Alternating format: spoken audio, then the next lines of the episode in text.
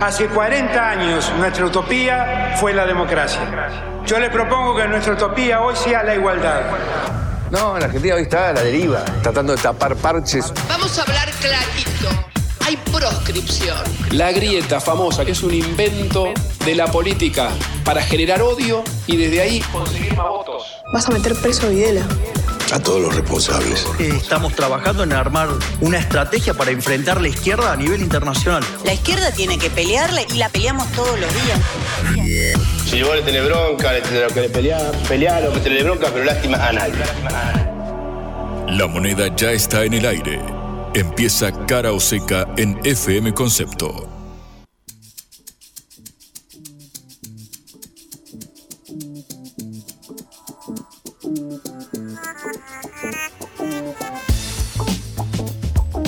Buenas tardes, en este martes 31 de octubre, noche de Halloween, para los que se han eh, asimilado a esta tradición estadounidense que no existía en Argentina, sí existía en Colombia, porque Colombia es un país muy estadounidense, pero ahora esto de ver a todos los chicos disfrazados de Spider-Man pidiendo plata en todos los edificios es algo un poquito raro.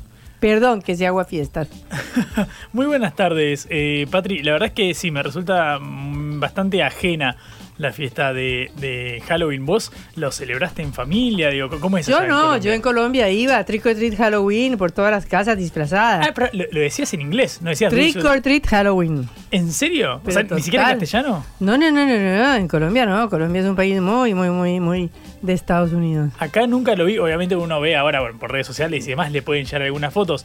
Eh, no, pero, ahora todos los chicos van todos los edificios, pum, arriba y abajo, todos disfrazados de Spider-Man y de Batman y de Super Niña pidiendo dulces. Pero bueno, no vamos a hacer aguafiestas. No, que la gente disfrute. En estos momentos de incertidumbre festejamos cualquier chocolatito. tipo de, alegría. Mira, Patri, de hecho, ¿sabes que Viste que en Argentina es difícil pensar en el largo plazo y cuando mm. digo largo plazo es uno o dos días, digamos, de, futuro. Y recién ahora bajé a tierra y digo, bueno, el mundo va a seguir. Porque viste que confirmaron que el Mundial de 2034 va a ser en Arabia Saudita.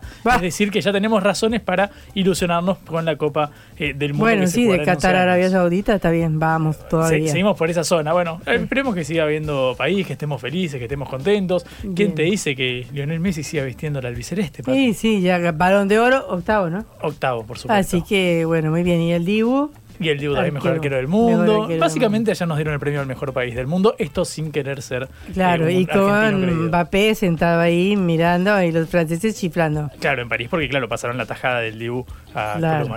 en el minuto 123, Patri. ¿Te das bueno, cuenta? ¿Qué se le va a hacer? Somos así. Somos, somos un poquito irreverentes. Y pero así también creo que nos hemos eh, labrado un nombre. Exactamente, por ser irreverentes. Bueno, eh, hoy la ex candidata presidencial, ayer la ex candidata presidencial de Juntos por el Cambio, Patricia Burrich, eh, se aprendió de memoria el, el discurso de Milei y hizo otras declaraciones para el estallido. Así que vamos a estar analizando este nuevo concepto político de llamar al estallido a ver si se sacan votos. Mira, yo no sé si a un estallido, pero a un fuego más vale no echarle nafta, no echarle combustible. Y vamos a hablar sobre el faltante que sigue habiendo en algunas zonas, sobre todo el interior del país. Sabemos que, bueno, sobre todo a finales de la semana eh, pasada hubo una serie de escasez de combustibles, también hubo una inusitada demanda por este rumor de que faltaba eh, la nafta en las estaciones de servicio. Vamos a hablar con un, especialista que nos explique a ver de qué se trata el tema cuándo se va a resolver y sobre todo, me parece lo más importante, a qué se debe esto para ver, bueno, si puede repetirse este escenario tan angustiante. Obviamente porque no es solamente ponerle nafta al, auto, sino que, bueno, hay que ver qué pasa con las cadenas de suministros y demás. Bueno, en un ratito vamos a hablar con lo que pasó con la nafta, Patri, con la nafta. Muy bien. Y terminaremos con los cuestionamientos a las Naciones Unidas y a su papel y a la pelea de Antonio Gutiérrez con Israel por las declaraciones sobre la guerra en Gaza. Tenemos de tutti, Patri, para arrancar. Menú completo. Empezamos nuestro programa. Cara o seca. Bueno, se ha puesto de moda, no sé qué tan efectivo sea, pero el hecho de que todos los candidatos opositores hablen de que se viene el estallido, de que hay que explotar todo, de que el dólar es un excremento, de que hay que sacar todos los platos fijos, todos los plazos fijos de los bancos, ya parece ser un, un, eh, un concepto eh, de la coalición. Y es muy notorio que Patricia Bullrich, la candidata que Juntos por el Cambio, que justamente se había declarado en contra de estas explosiones de Milei y había hecho una, una campaña muy eh, mirando por el espejo retrovisor en contra del kirchnerismo, ahora copia absolutamente las frases más explosivas de la motosierra de Javier Milei diciendo que ojalá explote la situación argentina económica antes del balotaje que se celebrará el 19 de noviembre. Tenemos un audio de Patricia Bullrich sobre esto. el anuncio de la tragedia argentina que el día eh, 19 explota, explota, Va, está explotando antes, ojalá explote antes porque la realidad la gente la tiene que... Si explota antes, nos, nos perjudicamos todos. Bueno, esas fueron las declaraciones de Patricia Bullrich que parecen increíbles, ¿no? Uno proponerle a un país o decirle al país, ojalá que todo explote, es algo heavy, es algo pesado. Porque realmente la gente no quiere que todo explote. Todo el mundo se asusta cuando le dicen que todo va a explotar, se vuelve más conservador. Todos tenemos el recuerdo, las personas que fuimos grandes en el año 2001, recordamos que no queríamos que todo explote, para nada, en absoluto. Hubo cacerolazos en toda la capital porque a toda la gente se le quedaron con los ahorros en los bancos. A mí, a todos, teníamos ahorros en dólares y nos devolvieron pesos, pesos, 3 a 1. Esto fue una situación terrible para toda la Argentina, para la clase media argentina. Tenemos que recordar lo que eran los trueques. La gente salía a los barrios, a los barrios más adinerados de Gran Buenos Aires, a hacer trueques, a cambiar una pollera por unos zapatos. Esa era la realidad del año 2001. Y proponer que volvamos a lo mismo, proponer que explote todo otra vez, proponer que el peso es un excremento, proponer que todo el mundo saque la plata de los bancos, que se quiebren los bancos, que haya motosierra, eh, que se viene el estallido, las canciones típicas de Mirey. Esto, francamente, es algo que es muy difícil que los electores argentinos acepten, porque nadie quiere que explote todo, nadie, nadie, nadie. Sin embargo, Patricia Bullrich decidió copiar el discurso de Javier Mirey. Antes es increíble, pero durante su campaña presidencial casi nunca criticó a Javier Milei. Fue flojísima, suavecísima con Javier Milei. Atacaba solamente al kirchnerismo, como yo decía, con el espejo retrovisor, porque atacar una fuerza que si bien es parte de eh, la coalición de Sergio Massa, candidato presidencial, pero que es una fuerza más de las fuerzas que apoyan al candidato presidencial y concentrar todo su ataque en una fuerza que ya fue, que ya gobernó la Argentina, aunque sea parte de una coalición presidencial, es poner la lupa en el pasado y no en el presente.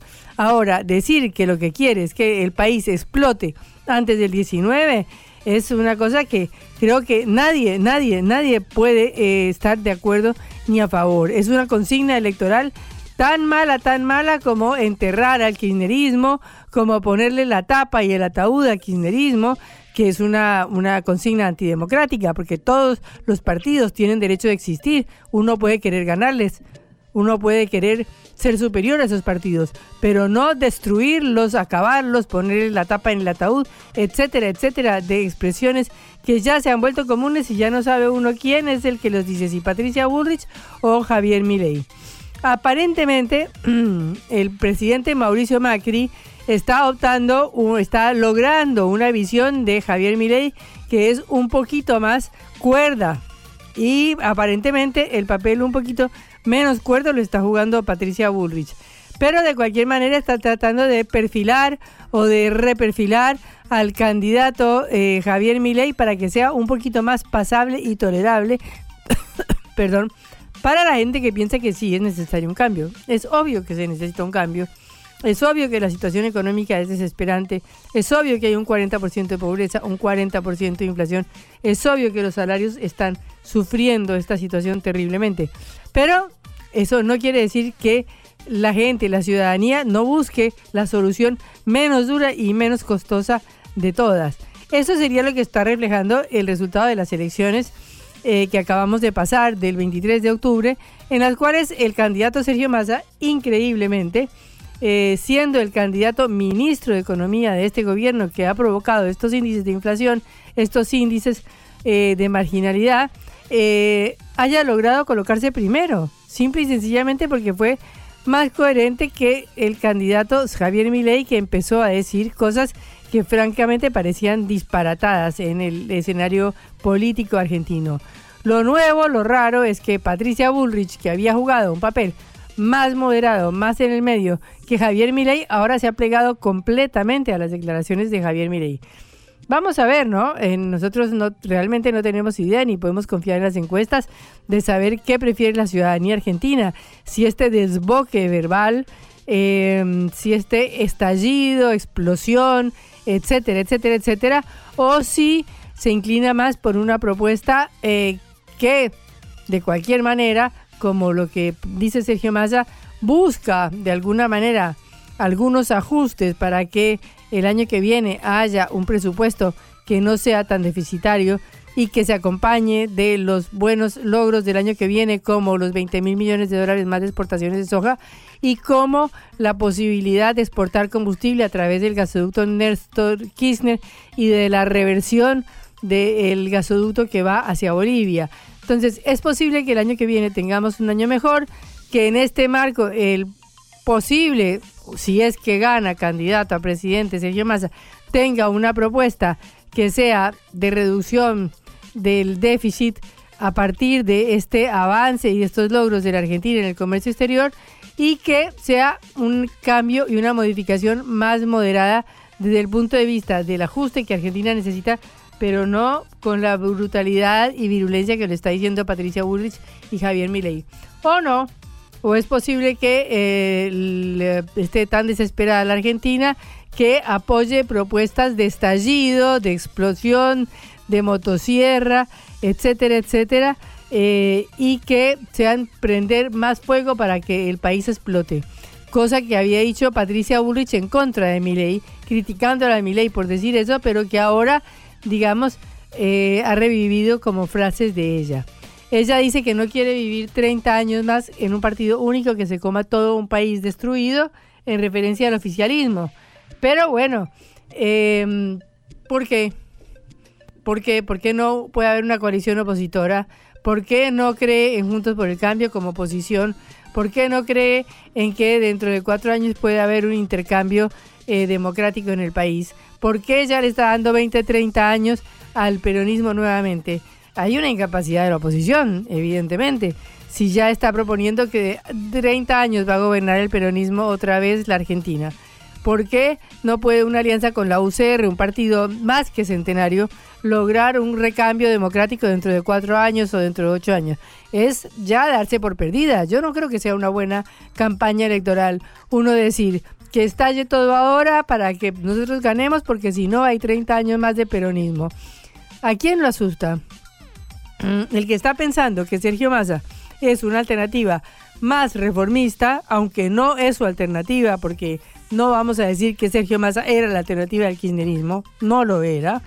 Eh, pero el que está pensando que Sergio Massa es una alternativa más realista, incluyendo un amplísimo sector de empresarios que piensa que tiene que haber un ajuste o una adecuación del gasto público, pero sin la brutalidad y virulencia de Milei, que propone bajar el 15% del gasto público, lo cual es una barbaridad, este, debe pensar que es posible que el gobierno que viene tenga un plan que mejore las perspectivas económicas del país. Este, pensar que esto tiene que durar 30 años, bueno, no sé, habría que verlo.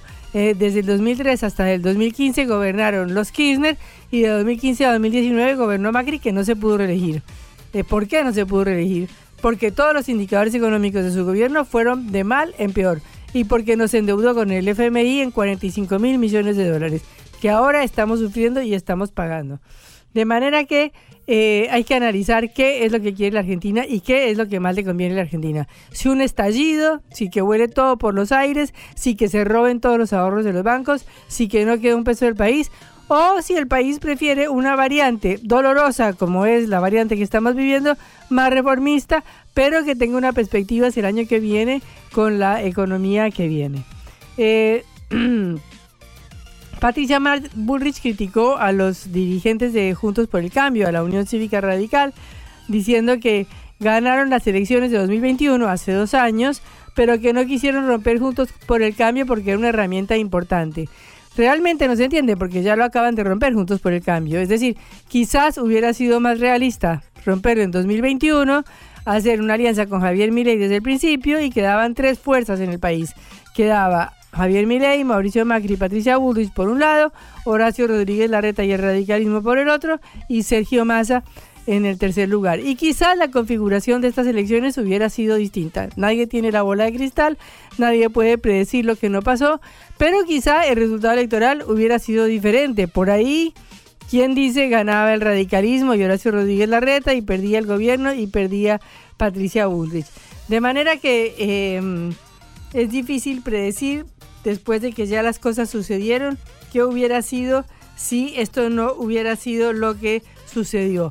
Pero la ruptura de Juntos por el Cambio, que era inevitable, que se venía a venir, por ahí hubiera aclarado muchísimo más las cosas si hubiera sido hace un año y los argentinos hubieran votado con claridad por tres propuestas, porque ahora tienen que votar por dos propuestas. Tienen que votar o por Juntos por el Cambio, es decir, por mi ley, esa es la realidad, porque mi ley absorbió a Juntos por el Cambio, eh, porque Patricia Burrich está siendo la mejor discípula de mi ley, o tienen que votar por Sergio Massa, que en un sentido es el ministro que es, ha llevado el país o ha continuado esta senda de crisis del país, pero que propone quizás una salida más realista dentro de lo que son los parámetros de los argentinos, que no quieren otro estallido como 2001 de ninguna manera. Bueno, esperaremos a ver qué pasa en las elecciones del 19 de noviembre. Ya faltan 19 días, si es contamos hoy. Así que ya tendremos la claridad y veremos qué sucede ese día. Blanco o negro, sí o no. A favor o en contra. Sputnik para la pelota para reflexionar.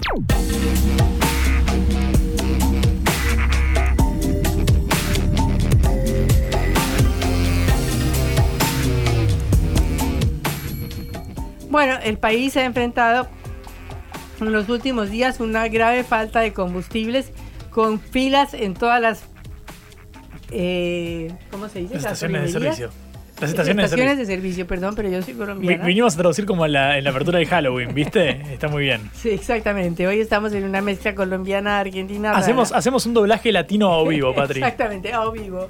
Este, y bueno, hay una falta de combustibles, eh, hay un problema que es eh, que el gobierno está importando barcos de combustible en este momento para suplir la falta de combustibles, pero hay definitivamente un problema de precios, un problema de diferencia entre el precio que se paga la nafta en el país y la que se paga en el exterior, razón por la cual la gente, los productores prefieren exportar y por eso eh, está faltando el combustible en el país. Bueno, hay una serie de razones y de argumentos y lo mejor es consultar a un especialista para que nos explique qué está pasando.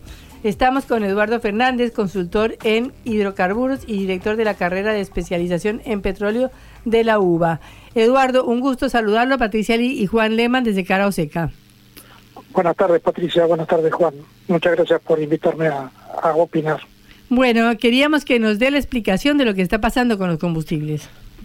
A ver, eh, están pasando varias cosas eh, que se han combinado en una forma dramática. Por un lado, eh, las refinerías, hay dos refinerías en particular que requieren como cualquier industria, requieren cada tanto una parada técnica para reparaciones, eh, ayornamientos, ajustes de, funcionamiento de los equipos.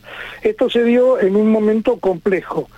Debería haber pasado en otro momento, pero bueno, este, las cosas se dieron así. Entonces, dos refinerías del país empezaron, pararon y dejaron de abastecer al mercado con eh, los flujos habituales que ellas tienen. ¿Qué refinerías? La, dos de IPF. Ajá. ¿Y esto por qué? Eh, bueno, por lo que le decía recién, necesitaron parar para hacer eh, este, ajustes de, funcionamiento de las plantas, de los procesos y, y tecnologías, cambio de algunas tecnologías. Ahora, Eso es uno de los temas este, importantes. El otro tema importante, y es cierto que hay un aumento de la producción importante en Argentina que se ha venido dando en estos últimos tiempos, y eso es este, muy, muy halagüeño. Pero eh, uno de los temas que suceden con el incremento de producción es que la calidad del crudo que se está produciendo en este momento no es exactamente la óptima que las refinerías requieren para alimentar sus equipos y producir la proporción de naftas y gasoil que el, país necesita. El país necesita mucho más, mucho más gasoil que nafta en general. Y los crudos que tenemos en este momento, producto de la, de la, de la obtención en vaca muerta, son crudos que están más proclives a generar nafta que, gasoil. Esa es la razón de que hace ya algunos años que estamos importando gasoil en una proporción de, más o menos el 20% de la demanda local total. Entonces, eh, las dos cosas son ciertas. Hay un incremento de producción, pero ese incremento de producción no está generando el óptimo de salida de las refinerías, que es lo que se necesita. Si le agregamos que dos plantas tuvieron que parar y si le agregamos que lo hicieron en el perfecto momento en que eh, el campo necesita un flujo de combustible muy grande por los periodos de cosecha y siembra, cosecha y siembra de la, de la gruesa y la fina, ahí tenemos la tormenta perfecta. Mm. Eduardo, eh, buenas tardes, ¿cómo estás? Juan Levante saluda. Em, frecuentemente, bueno, nosotros tenemos en, la cabeza la idea de que la nafta, la estación de servicio que uno le pone al auto, eh, siempre osciló cerca de un dólar de, valor. En estos momentos, si uno contempla el dólar paralelo, el dólar eh, blue, digo, el que no está congelado desde después de la primera vuelta, eh, ve que bueno, está bastante por debajo, menos de la mitad de lo que cuesta el paralelo. ¿Influye esto en el problema que estamos viendo o va por otro, por otro carril? Y en todo caso, si esto puede surtir algún efecto estructural, digamos, que complique a futuro la producción? A ver, el, problema no es que la, la, nafta está cara, sino que los salarios están baratos. Ese es el problema básico. Porque si, si vos te pones a pensar, eh, la nafta está cara porque no la podemos comprar entonces hay que subsidiarla. La electricidad está cara porque no la podemos comprar entonces hay que subsidiarla. El pan está caro porque no lo podemos comprar, entonces hay que congelarlo. La, leche hay que subsidiarla. Entonces, cuando mirás todo eso, si, si haces un resumen de todo, decís, no es que todos estos productos están caros, es que mi salario está barato. El problema que tenemos en Argentina es que el poder adquisitivo, es que el, el, Producto Bruto Interno o los salarios de la gente este, están, están caídos. Entonces, eh, es cierto que la nafta en Argentina está a, creo que es, no me acuerdo ahora el cálculo, creo que es 40 centavos o, 50 centavos de dólar, ¿verdad? Depende de con qué dólar lo haces. Y que debería estar a un dólar. Con el agravante de que por la guerra de Ucrania, este, la nafta y, y además con todos los temas que están pasando ahora este, eh, con los países árabes, el, el, petróleo crudo en el mundo ha estado subiendo estos últimos tiempos, con lo cual esto agrava más la situación. Pero la realidad es que, de nuevo, eh, nosotros si tuviéramos un dólar la nafta como debería ser, que comentaba vos recién, la mitad de los argentinos no la podrían comprar. Es como lo del colectivo, es como lo del tren, es como lo del subte. ¿Se entiende? Sí, perfecto, porque la, pregunta ahí, yo tomo el caso, por ejemplo, cuando se habla del sector agroexportador, porque es cierto, ellos también están inmersos en un país donde los salarios están perdiendo o empatando para, hacia la baja desde hace al menos eh, seis o, siete años, de 2017 aproximadamente, que vienen en caída los, los salarios, pero bueno, sin embargo ellos dicen, bueno, pero esto hay que compararlo con el precio a nivel internacional y no con el resto de precios relativos de la economía. En este caso, el hecho de que eh, la nafta esté por debajo de lo que históricamente valió, aún en, aún cuando los salarios también están muy bajos en, dólares a nivel continental, ¿esto no puede afectar a la, a la producción? Digo, obviamente hay que subir los salarios primeramente, pero en segunda medida, ¿no puede afectar el hecho de que el rédito que se obtiene por ese, por ese combustible no sea en dólares igual al que se obtenía en otro momento? Por supuesto, por supuesto que va a afectar todo lo que, eh, o sea, los ingresos del país están basados en las exportaciones, básicamente. Y si vos dejás de exportar granos porque no sembraste o no cosechaste en el momento adecuado, tenés ese problema. Lo mismo pasa con el, con, con el, con el petróleo crudo que ahora se estaba exportando. Eh, ahí hay un tema interesante que, a mi entender y a mi criterio, el, el ministro Massa se equivoca. Él dice, si a partir de mañana no, no se, eh, solucionan los problemas en las estaciones de servicio, no van a poder exportar un, un litro de crudo o un, barril de crudo. La, la, mayoría de las exportaciones de crudos que tenemos nosotros en este país se hacen porque ese crudo no se puede utilizar en las refinerías locales. Entonces, es como si yo te dijera, este, si no baja la carne no voy a dejar de exportar achuras al resto de los países del mundo. El resto de los países del mundo, eh, eh, perdón, no voy a no voy a dejar de eh, exportar los productos que mm, la parte de la, de la vaca que nosotros no consumimos en, en Argentina. Si no lo exportamos, igual no lo consumimos. ¿Se entiende? Porque ese crudo, que es un crudo que tiene una calidad que no es adecuada para las refinerías argentinas, si no se exporta, tiene que quedar ahí estancado hasta que alguien lo pueda sacar del país. Y eso, eh, si, se produjera, no creo que se vaya a producir, pero si se produjera en el largo plazo, va a empezar a producir, a tener un impacto sobre la producción del nuevo crudo, porque no va a haber lugar donde almacenarlo. Claro. O sea, aquí hay un problema con los productores de petróleo porque el precio internacional de petróleo está a 90 y el precio aquí está a 40. ¿No es así? O sea, la gente prefiere exportar o no vender acá, pero hacer el negocio. Pero, pero vos fíjate, Patricia, eh, el, primero, el crudo internacional está a 90 y el crudo acá local está a 40, con lo cual qué eh, empresa transnacional que esté interesada en producir petróleo podría venir a la Argentina, si en lugar de venir a la Argentina va a Brasil o va a Bolivia o va a algún otro país productor y obtiene 80, 90 dólares por barril y acá en Argentina obtiene 40. Ya con eso empezamos por tener problemas en inversiones para la explotación de crudo. Segundo, aún produciéndolo y pagándole 40 al productor este, local, tenés que subsidiarlo porque como hablábamos recién con Juan, está caro. Entonces hay que subsidiarlo porque si no la gente no lo puede comprar. Entonces, al final lo terminamos pagando todos con la inflación o con algún otro impuesto. Bueno, según lo que leo hoy, el precio de la nafta está en 248 pesos. ¿Es así? Sí, creo que sí. bueno está fluctuante últimamente. Y en Uruguay vale 2 dólares. Claro. O sea, dos mil pesos contra 248. Bueno, eh, Uruguay no es un país de referencia para modelo, para nada. No tiene no tiene producción local, entonces tiene que importarlo y está sujeto a los costos internacionales más el flete interno, más la refinación y todo lo demás. Eh, Uruguay no, no, no sería el país este, de referencia para nosotros, pero podríamos hablar de Brasil como un país de referencia más o menos cercano. Y, y en Brasil, si no me falla la memoria, debe estar en un dólar, un dólar veinte ahora. Claro, o sea, ¿por qué en Uruguay vale dos dólares y en Brasil vale uno, uno veinte? No le digo los precios de Argentina.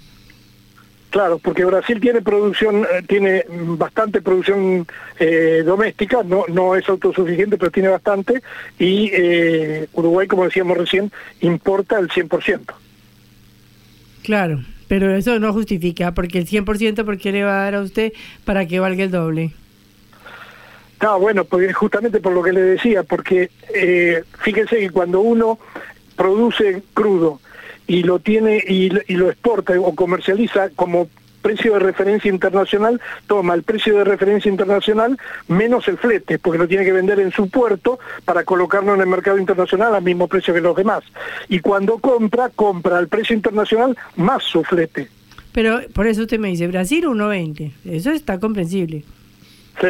Ahora, Uruguay 2 y Argentina 25 centavos. No, bueno, porque lo de Argentina, lo de Argentina está mal lo de Argentina está mal, está mal calculado, está están subsidiando al, al por un lado a las refinerías, pero finalmente al, consumidor final, porque el productor está recibiendo el 40% de lo que debería, o el, o el, o el 50% de lo que debería recibir. O sea, están subsidiando al productor.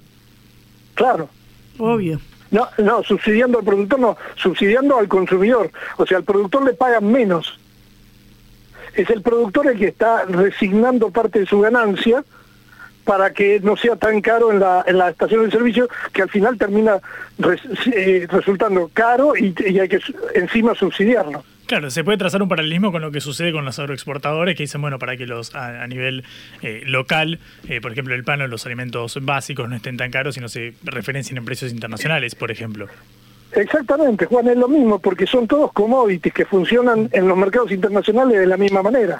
Em, en, este caso, em, Eduardo, aprovechando que, bueno, en tu carácter de, consultor en materia de, hidrocarburos, ¿cómo es el mapa general del desarrollo de esta industria en, en Argentina? Porque, bueno, yo recuerdo que en algún momento, para citar un caso puntual, se habló de la idea de blindar vaca muerta, por ejemplo, es decir, que hubiera una normativa específica para que no estuviera sujeta a los vaivenes de la macroeconomía, con el tipo de cambio, la inflación y demás.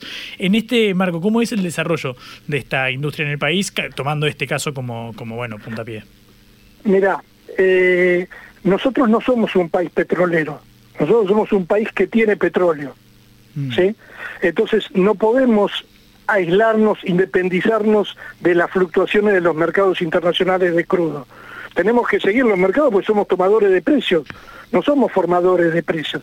Entonces, blindar, blindar vaca muerta sería una barbaridad porque si, si se entiende por blindar lo que todos entendemos, es decir, vamos a poner un precio fijo para que se produzca ese precio acá el, uno de los grandes problemas que tenemos en Vaca Muerta es que yo creo que estaba escuchando hace un ratito eh, a otro a otro comentarista hablando de que Argentina, eh, no, que, dijo el ministro, que Argentina es el cuarto país eh, con reserva de shale oil en el mundo. El problema que tenemos hoy en día no es que nos faltan reservas, el problema es que no tenemos plata para extraer esas reservas. Y, pero a, fin de, a fin de conseguir esos incentivos para, para explotarlo, ¿no debería haber un cambio en la macroeconomía similar al que estamos hablando con los combustibles, por ejemplo, con un salto de, en los precios? Mirá, eh, lo, que, lo que tendría que haber es una liberación de precios y dejar que el precio del, del crudo a nivel local esté relacionado con el precio internacional del crudo, lo cual obviamente esto llevaría a un costo mucho más alto, pero es la única forma de que eh, eh, fluyan capitales a la Argentina para este, eh, incrementar la, producción. Para lo cual el precio de los salarios tendría que ser mucho más alto. Es que una cosa está encadenada con la otra, Patricia. Este, Argentina está desarticulada en todos sus factores económicos la mano de obra, la tecnología, el desarrollo de, las materias primas, porque eh, en cada uno de los temas vos encontrás que hay obstáculos o barreras que se han venido generando a lo largo del tiempo y que hoy es muy difícil de desarticular. Bueno, o sea que estamos en una situación complicada. Ahora van a subir los combustibles en noviembre, ¿no? Eh, eso estaba escuchando, que va a haber algún aumento de combustible. En realidad eh, entiendo que lo que quería el ministro era que no subieran hasta diciembre. Ahora, este, me parece que no va a poder, eh, no va a poder mantener esta, este desequilibrio de precios durante un mes entero. Me parece un poco difícil con los índices de inflación que se están produciendo. Sí, dice que entre el 5 y el 10% aumentarían. Claro, pero eh, estaba escuchando esta mañana que eh, la, inflación para el mes de, octubre podría estar en el orden del 12-14. Entonces, a lo que tenemos de retraso de precios, si lo aumentan un 10%, este, seguimos aumentando el retraso. Claro, se seguiría profundizándose, de hecho. O sea, que la, forma de ponerlo a, un tipo de cambio competitivo, ah, perdón, a un valor competitivo es prácticamente con un aumento del 100, ¿o no? Si pensamos eh, solamente, solamente en la oferta, digamos, no, no en el consumo. Sí, habría, sí, habría que mirar todos los números de la cadena de valor completa, pero eh, no estaría lejos de eso. O sea, tendríamos que volver al dólar por, por litro. Bueno, perfecto. Muchísimas gracias por esta comunicación y por tratar de explicarnos lo que para los argentinos es inexplicable. Cómo un país con unas reservas tremendas tiene que eh, vivir con falta de combustible. Muchísimas gracias Eduardo por esta comunicación. Por favor, gracias a ustedes y que tengan una muy buena tarde. Gracias, hasta luego. Era Eduardo Fernández, consultor en hidrocarburos y director de la carrera de especialización en petróleo en la Universidad de Buenos Aires. En la vida hay que elegir cara o seca.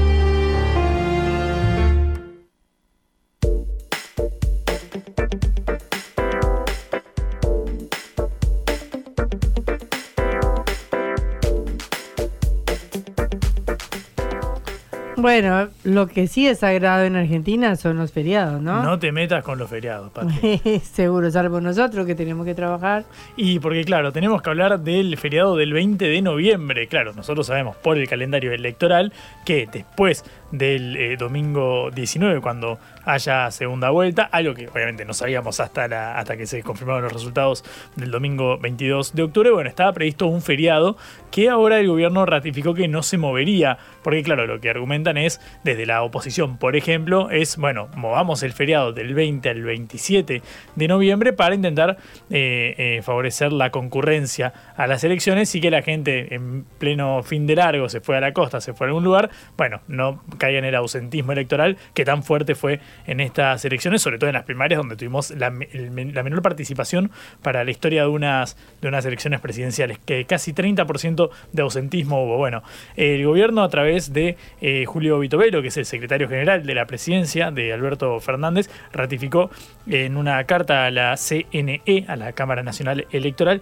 que el feriado no se movería en ese marco, eh, dos eh, diputados de la oposición del PRO, eh, Cristian Ritondo y Hernán Lombardi, enviaron un proyecto de ley al Congreso para básicamente esto, trasladarlo, pasar de que fuera del 20 al 27 de noviembre, una semana después de la segunda vuelta. Bueno, Lombardi dijo, el gobierno quiere que, que vote poca gente, busca moldear a su conveniencia eh, la participación electoral. Bueno, obviamente esto lo cargaron de tintes eh, proselitistas. Lo cierto es que ingresa en el Congreso este proyecto para mover el feriado. La verdad es que me, me, haría ruido que se moviera eh, así sin tantas, sin mayores implicancias. Habrá que ver si hay un debate y demás. Pero bueno, está la posibilidad de que se postergue el feriado, algo que al gremio de periodistas nos conviene, porque si no, el lunes después de las elecciones vamos a tener que elaborar con la cobertura, Patri. Pero es muy difícil que posterguen un feriado con toda la gente que ya tiene los pasajes, las vacaciones, los hoteles, todo. Además, eh, claro, sabíamos que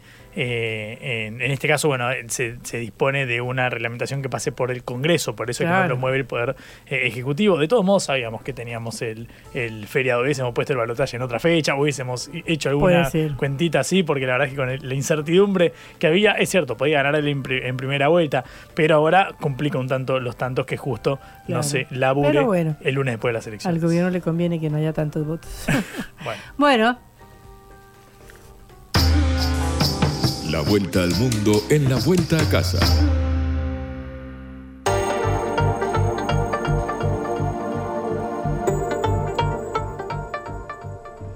Hemos tenido un conflicto muy importante eh, una guerra terrible que no estaba en los papeles de nadie, como son todas las guerras, y es que a partir del 7 de octubre, con los atentados terroristas de Hamas en Israel y la retención de miles de rehenes, eh, Israel ha empezado a penetrar la franja de Gaza y ha empezado una crisis humanitaria tremenda porque no hay luz, porque no hay gas, porque no hay agua, porque hoy hay un, eh, un ataque a uno de los principales centros de refugio de Gaza, produciendo no solo la muerte, de un dirigente de Hamas, sino de miles de civiles. Y por lo tanto las Naciones Unidas han hecho una declaración, sobre todo Antonio Guterres, eh, criticando el accionar de Israel porque diciendo que no se puede eh, someter a una población a un castigo colectivo por el hecho de que haya una organización terrorista o su gobierno que haya eh, provocado el mayor atentado terrorista contra Israel desde 1948. De cualquier manera, hay una tensión entre las Naciones Unidas e Israel que plantea un poco, que replantea un poco el papel de las Naciones Unidas. Estamos en este momento con Jorge Castro, analista internacional, para ver esta situación de enfrentamiento entre las Naciones Unidas e Israel y para ver cuáles otros enfrentamientos hay que hacen que la ONU necesite realmente una serie de reformas desde 1948 cuando fue creada. Hola Jorge, ¿cómo estás? Hablas con Patricia Ali y Juan Lehmann desde Caroseca. ¿Qué tal? ¿Cómo están ustedes? Encantado. Bien, Jorge. Bueno, queríamos un comentario tuyo sobre este enfrentamiento entre la ONU e Israel. Mire, lo que ha ocurrido es que la Asamblea General de Naciones Unidas votó una resolución por una amplia mayoría de carácter no vinculante en la que eh, pide el cese de los combates eh, en, en, la, guerra que ha estallado entre eh, el Estado de Israel y la, y, la organización Hamas que ocupa la franja de Gaza.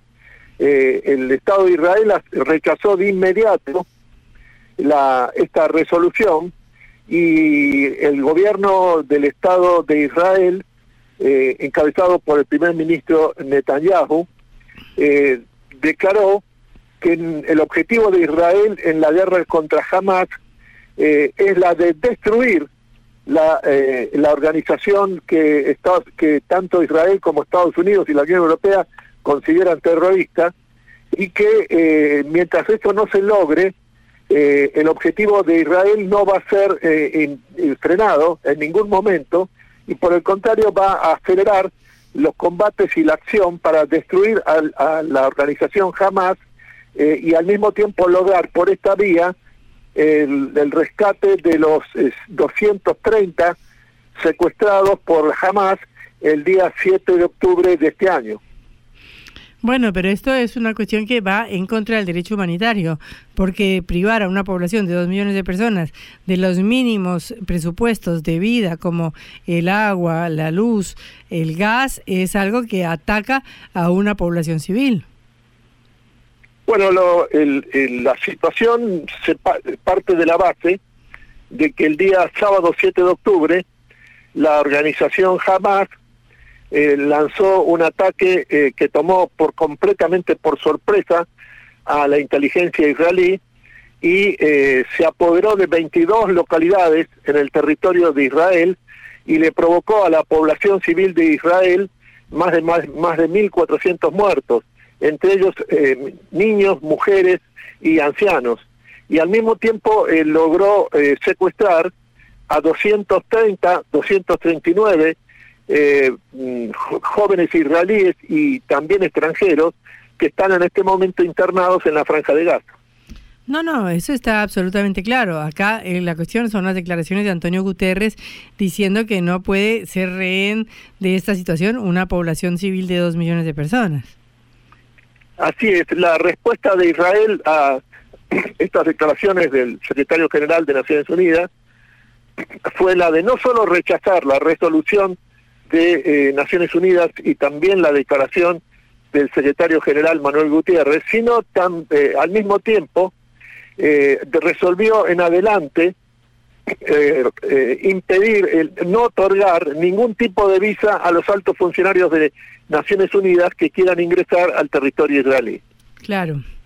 O sea, estamos en un lugar en donde la ONU, como en muchos otros lugares del planeta, no tiene nada que hacer. Bueno, la situación en el momento actual es, hoy es el tercer día que las fuerzas israelíes de la Fuerza de Defensa del Estado de Israel están combatiendo dentro del territorio de Gaza contra la organización Hamas y eh, tienen decidido quedarse en estas condiciones hasta haber logrado destruir a la organización Hamas que ocupa la franja de Gaza desde el año 2007. Sí, ocupa o fue nombrada eh, por sus ciudadanos. No es que ocupa.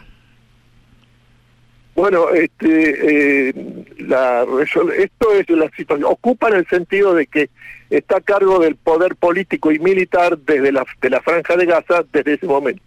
Claro, claro. Por eso te digo, eh, digamos, puede ser considerada por jamás la Unión Europea y Estados Unidos una organización terrorista, pero es una organización terrorista que fue nombrada por su pueblo. Bueno, el, el problema para Israel evidentemente no se trata de esta discusión.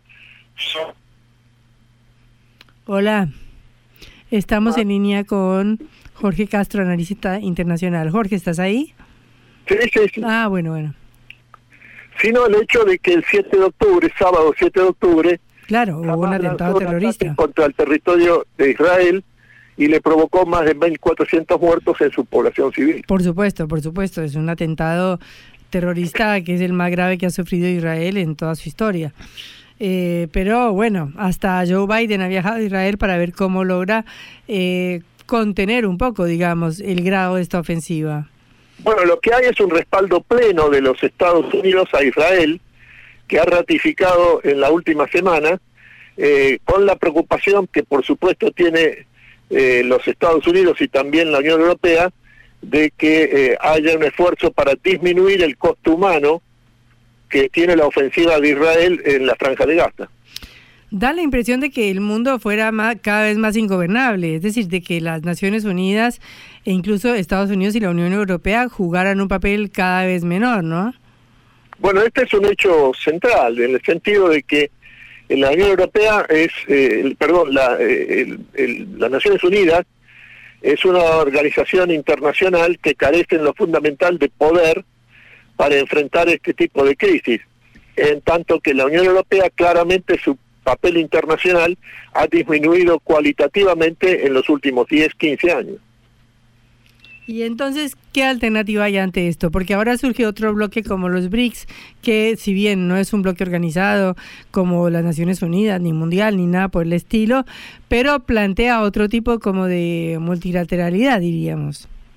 Bueno, lo que parece estar ocurriendo en el momento actual es que eh, emerge un nuevo sistema mundial de carácter multipolar, en donde Estados Unidos ha dejado de ser la potencia dominante y por lo tanto no tiene no, actúa como una fuerza disuasiva frente a la irrupción de este nuevo tipo de conflictos y de guerras entre las cuales está la última la de Israel contra Hamas por un lado y la anterior todavía vigente es la guerra entre Rusia y Ucrania respaldada a Ucrania por la OTAN y por los Estados Unidos.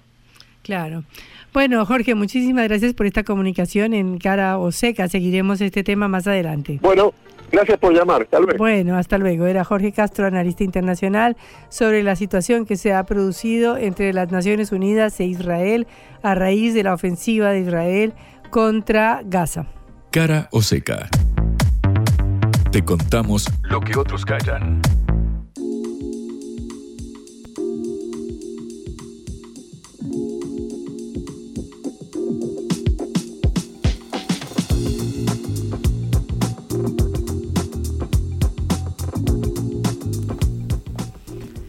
Ruido en la oposición y ruido con el radicalismo, ¿no? Efectivamente, Patri, sigue el eh, revuelo, obviamente en Juntos eh, por el Cambio, pero precisamente dentro de la Unión Cívica eh, Radical, donde, bueno, está todavía discutiéndose lo sucedido a raíz del posicionamiento de la ruptura, casi así lo abierto, que impulsaron Mauricio Macri y Patricia Burrich cuando anuncian, sin consultarlo antes, el apoyo a Javier Milei en el balotaje. Esto derivó en que incluso dirigentes del PRO, como Horacio Rodríguez Larreta, como María Eugenia Vidal, eh, aclararan que bueno, iban a mantener la neutralidad y luego el comunicado leído por el presidente del Partido Centenario, Gerardo Morales, de que finalmente apoyarían la neutralidad. Ahora bien, ayer se hubo eh, un acto justamente cuando se cumplieron 40 años de la elección que ganó eh, Raúl Alfonsín al finalizar eh, la dictadura, y hubo un acto que eh, el lema era radicales con masa, con Sergio Massa. Y escucha lo que se cantó en ese acto.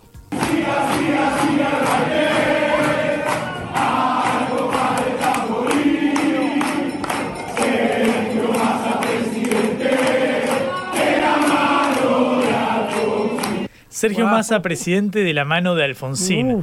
Esto inmediatamente generó un revuelo tremendo ¿Por qué? Bueno, básicamente, por ejemplo, Gerardo Morales, el presidente de la UCR, había dicho, eh, nosotros vamos a hacer, o yo voy a hacer todo lo posible para que no gane mi ley, dando a entender casi abiertamente que iba a votar por Sergio Massa, pero el resto de sus correligionarios no habían hecho eh, lo propio. Sin embargo, luego trascendió que el acto no era del radicalismo en sí, no era de la Unión Cívica Radical, era de un grupo de dirigentes formados en el radicalismo, pero ahora que estaban en las filas del oficialismo, que ahora estaban en Unión por la Patria. Por ejemplo, Leandro Santoro, obviamente una persona que se formó políticamente, muy cercano con eh, Raúl eh, Alfonsín en sus años de juventud, que ahora terminó siendo jefe, candidato a jefe de gobierno porteño por el peronismo, por ejemplo, eh, Leopoldo Moró, muy cercano a Cristina Fernández de Kirchner, incluso Eugenio Nito Artaza, por ejemplo, el productor teatral devenido luego en dirigente político, todos ellos en las filas del peronismo de Unión por la Patria, que claro, tenían formación radical, es decir, son radicales que están con masa,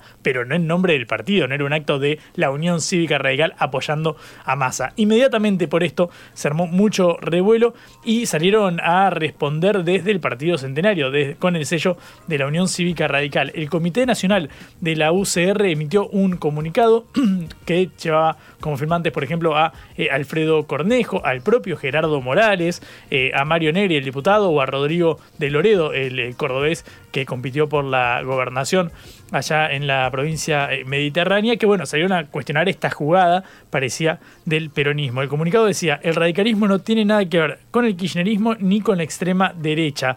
Eh, la Unión Cívica Radical rechaza enérgicamente la apropiación ilegítima del uso de nuestros símbolos partidarios por personajes disfrazados de correligionarios. Durísimo el comunicado, al igual que las expresiones públicas, eh, para básicamente, bueno, desmentir esto de que eran radicales los que estaban con Sergio Massa. Obviamente sí, son de formación radical, pero ya están en Unión por la Patria. Era previsible que, por ejemplo, Leopoldo Moró o Leandro Santoro militaran por Sergio Massa, si estuvieron hasta en los actos de cierre de campaña, incluso en el escenario en el caso de Santoro aquí en, la ciudad, que lo compartió con el ministro de Economía. Bueno, obviamente esto tuvo mucho eh, eh, revuelo porque, bueno, inmediatamente se prendieron las alertas. Una cosa es decir que Gerardo Morales diga eh, que va a hacer todo lo posible por que no gane Javier Milei y otra cosa es decir Sergio Massa presidente de la mano de Alfonsín, como cantaban ayer. Sin embargo, el ruido en Juntos por el Cambio no se apaciguó por esto, Patri. Por ejemplo, Elisa Carrió de la coalición cívica activista fundadora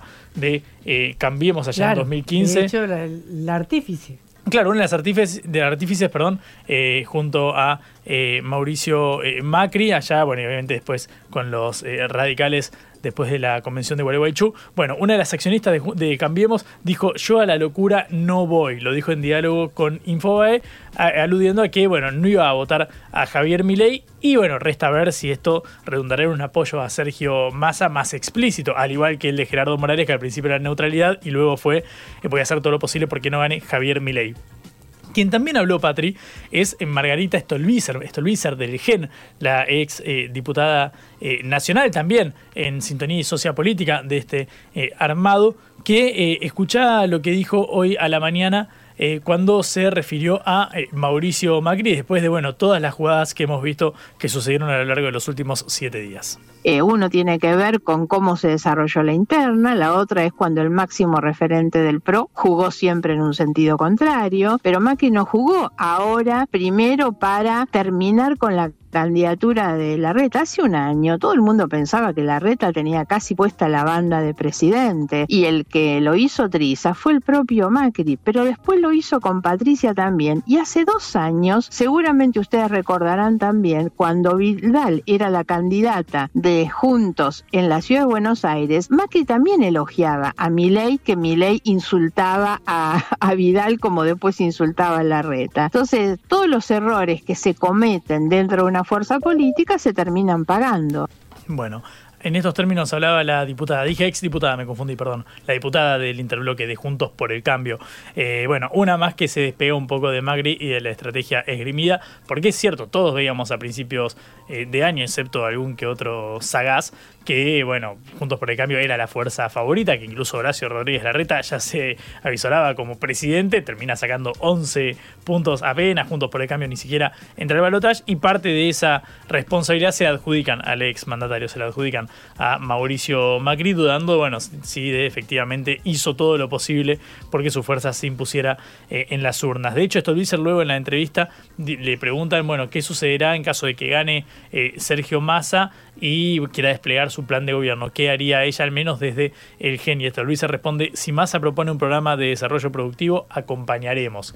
Empieza a generar revuelo. Obviamente estamos hablando de un escenario hipotético, porque todavía falta el balotaje, pero de que se empieza a cumplir esto de terminar con la grieta, con la división, que haya algún tipo de, eh, no te digo gobierno de unidad, pero al menos política de Estado, si podemos llamarle de ese modo. Bueno, resta ver qué sucederá de acá. Falta una eternidad, todavía faltan 19 días para la segunda vuelta, pero son muchas las novedades y están muy concentradas día a día, porque recordamos la crisis de Juntos por el Cambio, si bien data de hace un par de, de meses e incluso un par de años por las diferencias entre el radicalismo y un sector del PRO encabezado por Mauricio Macri, bueno, empiezan a estallar a cielo abierto y bueno, dan lugar a declaraciones como estas que en otro momento hubiesen llamado mucho la atención. Bueno, nos quedan dos minutos para una noticia de cholulismo. Que la princesa Leonor, heredera del trono de España, cumplió 18 años, juró la constitución y ya puede ser reina del país. La princesa Leonor, como sabemos, la hija mayor del rey Felipe VI de España, anda cumpliendo su servicio militar y está con uniforme de militar, con el pelo atrás agarrado, sin maquillaje y en este día de Halloween, eh, Halloween, Leonor cumplió 18 años y juró la Constitución. Y la mayoría de los españoles lo vivieron como una celebración propia, con vallas que delimitan el itinerario de la familia real desde el Palacio de las Zarzuelas del Congreso, donde 600 personalidades sentadas en silla terciopelo rojo la vieron jurar la Constitución española. Mira. Qué fuerte. Bueno, ¿sabes qué? Patri, me tocó estar el año pasado en eh, el Reino Unido, en Londres, justo cuando se cumplían, creo que eran los 60 eh, años en el trono de la reina antes obviamente de que, de que falleciera. claro, obviamente. Eh, y era eh, muy fuerte. No, 70 años, si no me equivoco, eh, eran los que cumplió en el, en el trono, 80, ya ni me acuerdo, Patri, esto, ni que fuéramos periodistas. Y es muy fuerte la identificación que hay con las, con las monarquías, algo que acá desde Latinoamérica, para mí, afortunadamente, nos queda bastante lejos. En América Latina no tenemos esos problemas. Tenemos otros iguales. Bueno, otros, pero con la democracia. Muy bien. Bueno, nos despedimos con, saben que nos pueden volver a escuchar por por sputniknews.lat. Como siempre, este programa lo hicimos Celeste Vázquez en la operación, Augusto Macías en la producción de este envío y nuestra monarca, nuestra reina Patricia. No, monarca no, monarca Nuestra presidenta constitucional del Senado. Perfecto.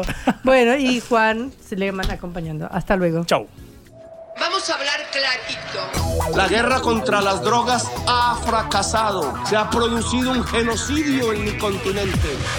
Tenemos nosotros que plantar una sola voz y que América Latina, el Caribe, le diga a los Estados Unidos de Norteamérica, no más golpismo.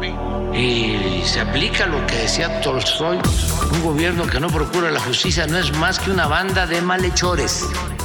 Qué cosa rara que diga gracias a la vida a pesar del dolor, porque mi hija dio la vida sabiendo que había que cambiar. La vi ahí que, brillaba, que sobresaltaba en ese estadio hermoso y no lo pensé y, y la fui a besar. La vida está llena de tropezones y de fracasos, pero es hermosa. Cara o seca